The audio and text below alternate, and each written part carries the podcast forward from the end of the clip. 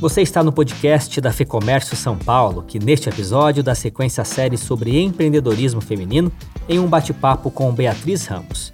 Ela que atuou na famosa campanha dos selinhos de fidelização nas redes de supermercados.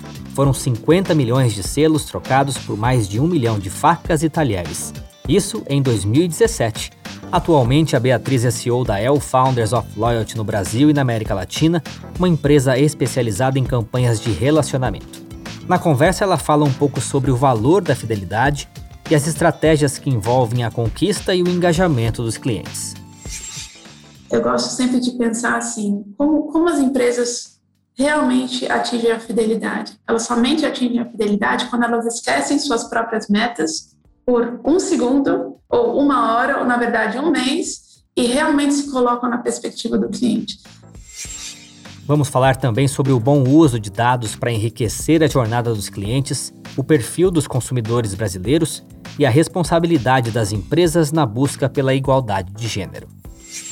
Então, se a empresa tem um, tem um racional é, é, é, inteligente para o bem da humanidade na frente, ela tem que pensar: poxa, como é que a nossa economia do futuro vai estar se eu estou, na verdade, não dando a chance do meu funcionário e minha funcionária estar engajados na educação de quem vai ser o consumidor no futuro, de quem vai ser o político no futuro, quem vai ser o meu funcionário no futuro? Esta conversa que a gente ouve agora é parte de um especial que reúne entrevistas, webinários e muito conteúdo sobre empreendedorismo feminino. Para ter acesso a este conjunto, é só clicar no link que eu deixo aqui na descrição. Vamos ouvir então a conversa com Beatriz Ramos. Beatriz, você lidera aqui no Brasil a L Founders of Loyalty, que é uma empresa que desenvolve programas de fidelidade. E alguns anos atrás você foi responsável por uma famosa campanha dos selinhos do Pão de Açúcar aqui no Brasil. Eu gostaria de começar a conversa falando sobre essa campanha que fez muito sucesso. E aí eu te pergunto por que, que ela fez tanto sucesso, o que, que ela revelou sobre o comportamento do consumidor aqui no Brasil. Beatriz, obrigado mais uma vez pela entrevista. Fernando, obrigada pela, pelo convite. É um prazer estar aqui com você. Dez anos atrás, né, voltei para o Brasil depois de um período de quase 20 anos fora do Brasil. E quando eu voltei é, para começar uma empresa de fidelidade que tinha como foco a venda dos famosos selinhos, a primeira coisa que eu fiz foi observar um pouco no mercado o que existia, né? o que, que a gente tinha no mercado brasileiro na época.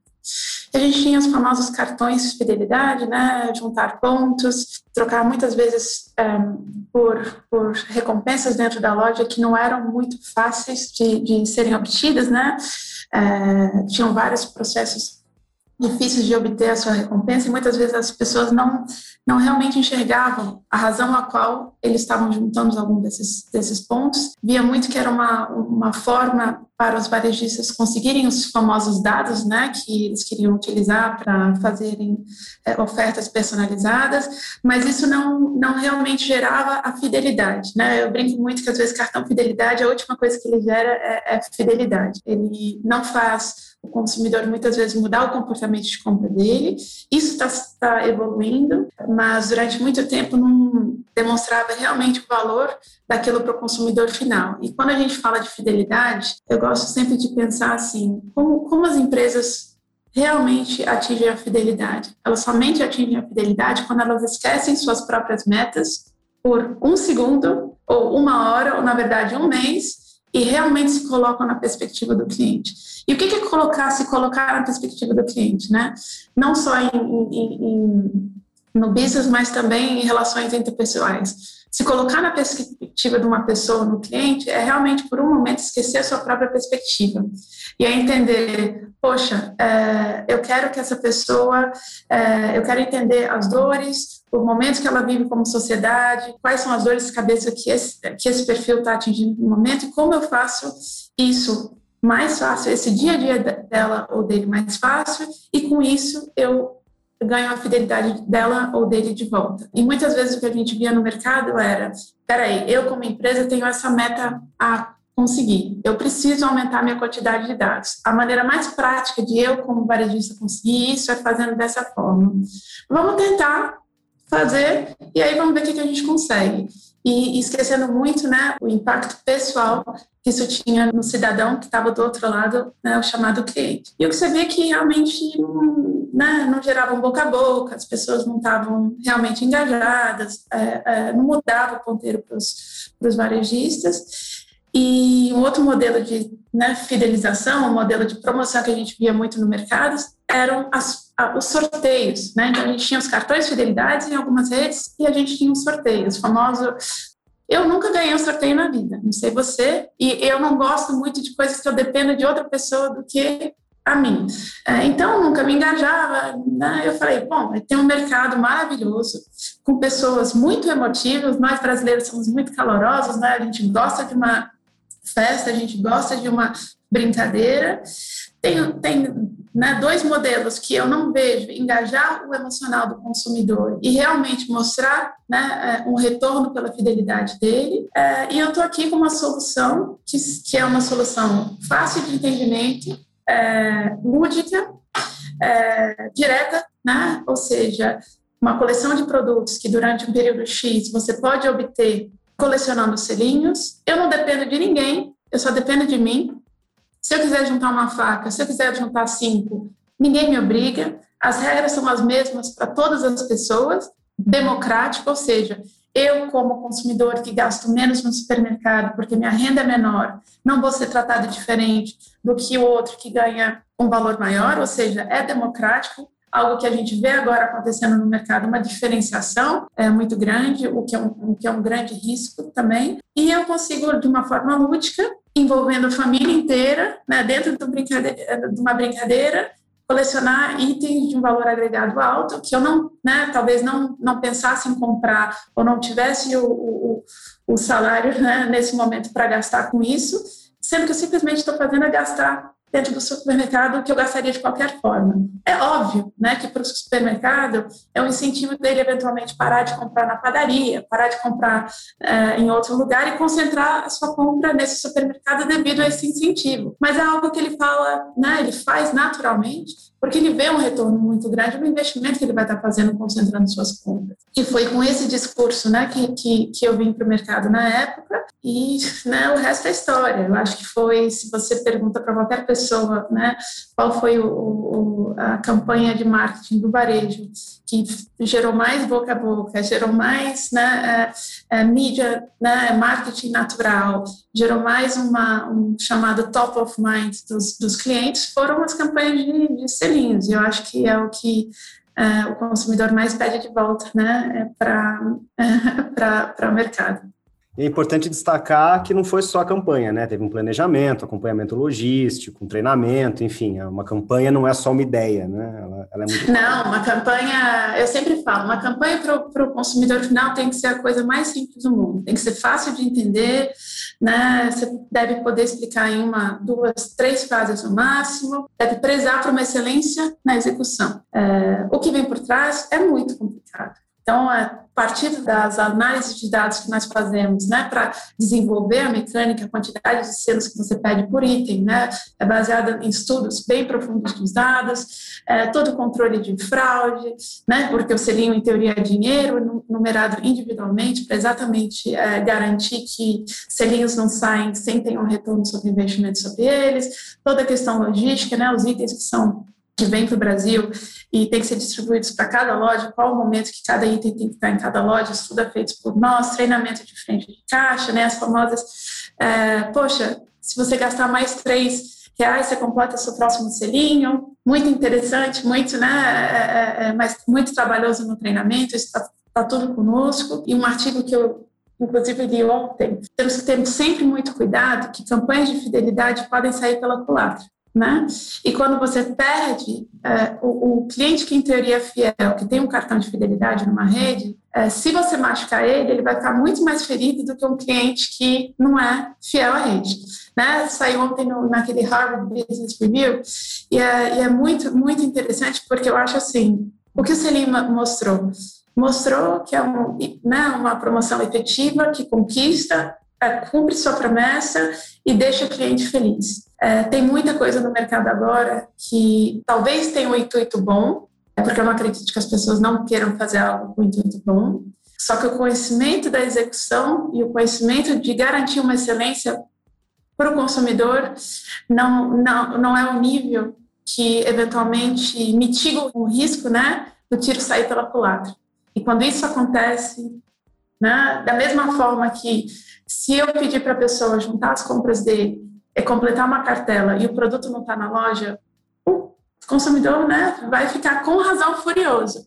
É, é, se a gente está fazendo outros, né, se existem outros programas de, de fidelidade no mercado, prometendo coisas, não executando, travando o aplicativo, não fornecendo os vouchers, dificultando a troca na loja, você só acaba com uma relação que, na verdade, você queria ter, ter, ter melhorado. Então, é, é, né, a minha dica sempre para as pessoas é, se você for entrar em fidelidade, ou você entra com excelência na execução, ou simplesmente não faça nada. Porque o risco de fazer uma coisa que não vai ser bem executada é muito pior. E é muito pior para os seus clientes mais fiéis, né, que são os 20% de clientes que têm 80% do seu faturamento. E quando esses clientes vão embora, não adianta você tentar engajar os 80% que só representam 20% do seu faturamento. Se você perde os 20% que representam os 80% do seu faturamento, você tem um problema muito, muito pior. Então, a dica fica, não entre em fidelidade se você não tem garantia de execução. É melhor você não fazer nada é, e se preparar para fazer algo bem feito. Você falou sobre dados mais de uma vez, né? enfim, a mina de ouro hoje são os dados. Sim. Visto do bom uso dos dados, eh, Beatriz que, que as empresas têm feito? Eu imagino que o programa de fidelidade está super alinhado à questão dos dados, eh, mas o que, que você tem visto de, de, de, de bom uso, de inovador nesse sentido?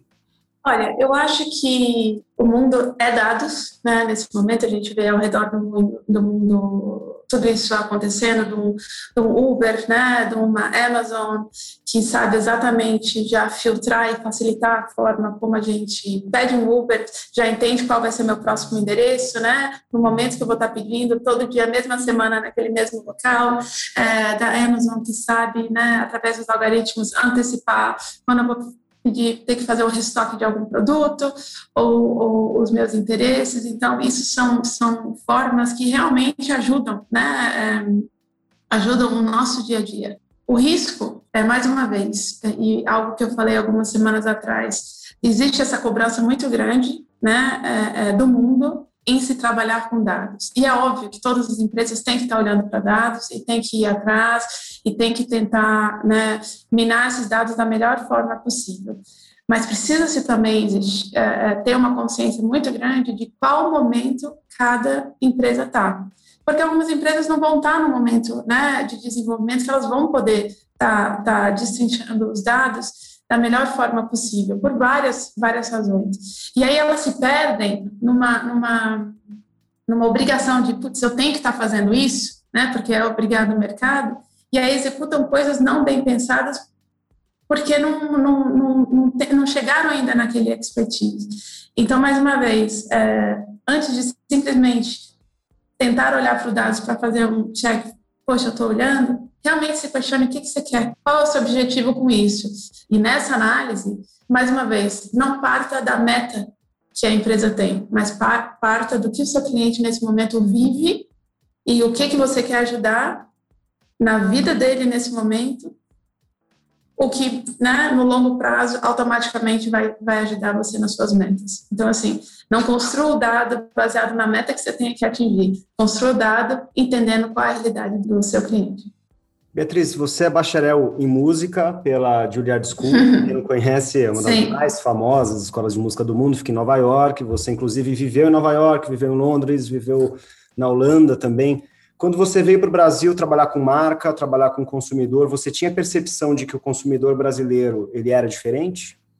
Tinha, né? Não só porque, obviamente, cada país está um momento diferente né, de realidade, e em realidade eu falo realidade econômica, realidade burocrática, realidade do dia a dia, é, é, e a gente, né, voltando para aquele ponto que eu sempre falo, entender o nosso consumidor, o, eu acho que o, consumidor no Brasil, ele, ele, né, o dia a dia é um dia a dia de uma realidade mais difícil, né, do que em alguns outros países. O dia a dia é, a gente tem que se autossuperar constantemente, né, com a realidade que a gente vive como funcionário, como cidadão, como é, é consumidor final. E você dentro dessa realidade também tem que tem que criar soluções que os ajudam a fazer essa realidade dele é, um pouco mais, mais fácil. Então, o consumidor brasileiro, de um lado, é um consumidor calejado, algumas vezes, né, pela, realidade que ele vive no dia a dia, mas ao mesmo tempo é um consumidor muito emotivo, é um consumidor muito carismático, é um consumidor muito família, é, e isso traz várias coisas legais que a gente pode trabalhar, é, porque ele, ele, ele é impossível nesse sentido, né? Ele, se você conquista o coração dele, isso no mundo inteiro, mas especialmente no Brasil, se você conquista o coração dele, essa é a porta para tudo. E, e, e, obviamente, o selinho é famoso no mundo inteiro, né? várias redes, no mundo inteiro fazem. Mas eu te digo, a reação que a gente teve no Brasil foi uma das reações mais calorosas, mais memoráveis e mais divertidas, né? Então, assim, é, essas brincadeiras foram, né, foram, foram para mim, muito representativas do que o consumidor brasileiro é e de que como, se você respeitar ele como indivíduo, respeitar né, e conquistar realmente o coração dele, trazendo, trazendo soluções que facilitem o dia a dia dele e sejam simples, ele vai te responder né, a demanda muito bem e com muita, muito engajamento. Eu acho assim, o brasileiro engajado é um consumidor muito diferenciado. Beatriz, no mês de maio, a gente fez uma série sobre o mês da mulher, é um tema que a gente gostaria de seguir falando, o empreendedorismo feminino. Até porque se a gente valorizar esse tema, o mínimo que a gente pode fazer, como a gente conversou antes da entrevista, é manter o tema sempre em pauta. Então eu te pergunto, a mulher ela tem ganhado mais espaço, não só no empreendedorismo, mas também nos cargos de liderança, como o seu, e qual que tem sido o impacto, na sua opinião, da pandemia na força de trabalho feminina, Beatriz? Eu acho o seguinte, um tema que eu tenho trazido muito desde que eu voltei no mercado é que todos né, queremos, inclusive os homens, queremos mais mulheres na liderança. Só que não adianta a gente falar que a gente quer mais mulheres na liderança e a gente não cria uma realidade possível para elas quererem estar na liderança, tá? É... Por quê? o chamado teto de vidro, né? O glass ceiling que eles falam lá fora. Eu, como executiva, tenho dois filhos e eu não quero ser uma mãe que delega. Eu quero ser uma mãe que está muito próxima, né, eh, da criação dos meus filhos eh, e de prepará-los para o mundo. Né? Se eu não tivesse a flexibilidade que eu consigo ter, né, não quer dizer que os, os resultados não são entregues, mas existe uma flexibilidade no meu né, no, meu, no meu dia a dia, para que eu saia num determinado horário, esteja presente, né, esteja presente com eles é, é, e possa depois trabalhar, continuar trabalhando, eu não sei se talvez eu gostaria de ter o cargo que eu tenho, né? Porque para mim ser uma mãe né, é, dedicada, é, presente e, e, e, participativa é tão importante, né? Ou até mais importante do que ser presidente de uma empresa. Né? É, então, para a gente ter mais pessoas em liderança, né, mais mulheres em liderança, a gente tem que enxergar que a gente não está falando, ah, bom, é, você pode ter esse cargo, né, mas, é, inclusive homens também, caso eles também sejam mais participativos nas tarefas da casa, né, em fazer as tarefas que as, que as mulheres, na maioria das vezes, fazem, que eles também tenham essa flexibilidade, né, de estarem, inclusive, mais presentes com os filhos, é, etc. Mas é, eu tenho certeza que muita mulher não querem, né, não querem os cargos que a gente vê que tem uma demanda maior, etc., porque elas sabem que não vai ter realmente uma flexibilidade elas não estão dispostas a abrir mão né, do, da, da qualidade de vida que elas têm, têm com, qualidade de vida não, eu digo, na, na participação né, que elas têm nos filhos. E, e muitas vezes, e eu estou agora, obviamente, falando de um, de um, padrão de profissional que pode ter essas escolhas. E os outros que não podem ter essas escolhas, entendeu? Que tem que trabalhar horários insanos, né? E da mesma forma que às vezes o varejista não olha para o consumidor final, é, é, é, é, a empresa não olhando para a funcionária que está do outro lado, né? E é a funcionária aquela que daqui a pouco vai estar tá educando quem vai ser o funcionário da empresa no futuro, né? Então, se a empresa tem um, tem um racional inteligente para o bem da humanidade na frente, ela tem que pensar, poxa, como é que a nossa economia do futuro vai estar se eu estou, na verdade, não dando a chance do meu funcionário e minha funcionária estar engajados na educação de quem vai ser o consumidor no futuro, de quem vai ser o político no futuro, quem vai ser meu funcionário no futuro, entendeu? Então, assim, eu sou Claro que tem que ter mais mulheres na liderança, claro que tem que ter mais homens participativos na educação, Mas vamos parar de só falar e vamos também olhar em como a gente faz isso mais atraente, né, para as mulheres quererem, quererem realmente ter, ter isso. Não adianta disponibilizar, disponibilizar uma vaga onde a mulher vai literalmente ter que escolher entre a família e o, e o trabalho, e ela não vai fazer, porque, quer dizer, eu não, eu não falo que todas não vão querer fazer, porque tem, tem vários perfis, mas uma grande maioria, eventualmente, tem certeza que não, não vai querer fazer ou vai fazer sofrida. Né? E qual output que você, né, você consegue de, um, de uma profissional que está lá né, com o coração partido entre uma coisa outra? Então, é o que eu te falo, cuidar do funcionário bem, enxergar a realidade do funcionário bem, né, é, e, e, e, e você ganha uma fidelidade do funcionário, né, trazendo o, tema de volta, que é impagável, impagável. Nós ouvimos aqui a Beatriz Ramos, CEO da El Founders of Loyalty no Brasil e na América Latina. Para ter acesso a outros conteúdos dentro dessa temática, é só clicar no link que está aqui na descrição. E se você empreende ou quer empreender, te convido também a conhecer o lab.fecomércio.com.br, um espaço que reúne material estratégico, indicadores econômicos, análises da legislação e tudo mais que importa para o dia a dia das empresas. Eu sou Guilherme Baroli e fico por aqui. Este programa contou com entrevista e roteiro do Fernando Saco, produção da Ana Strong e edição do estúdio Johnny Days. Obrigado pela sua companhia e até a próxima.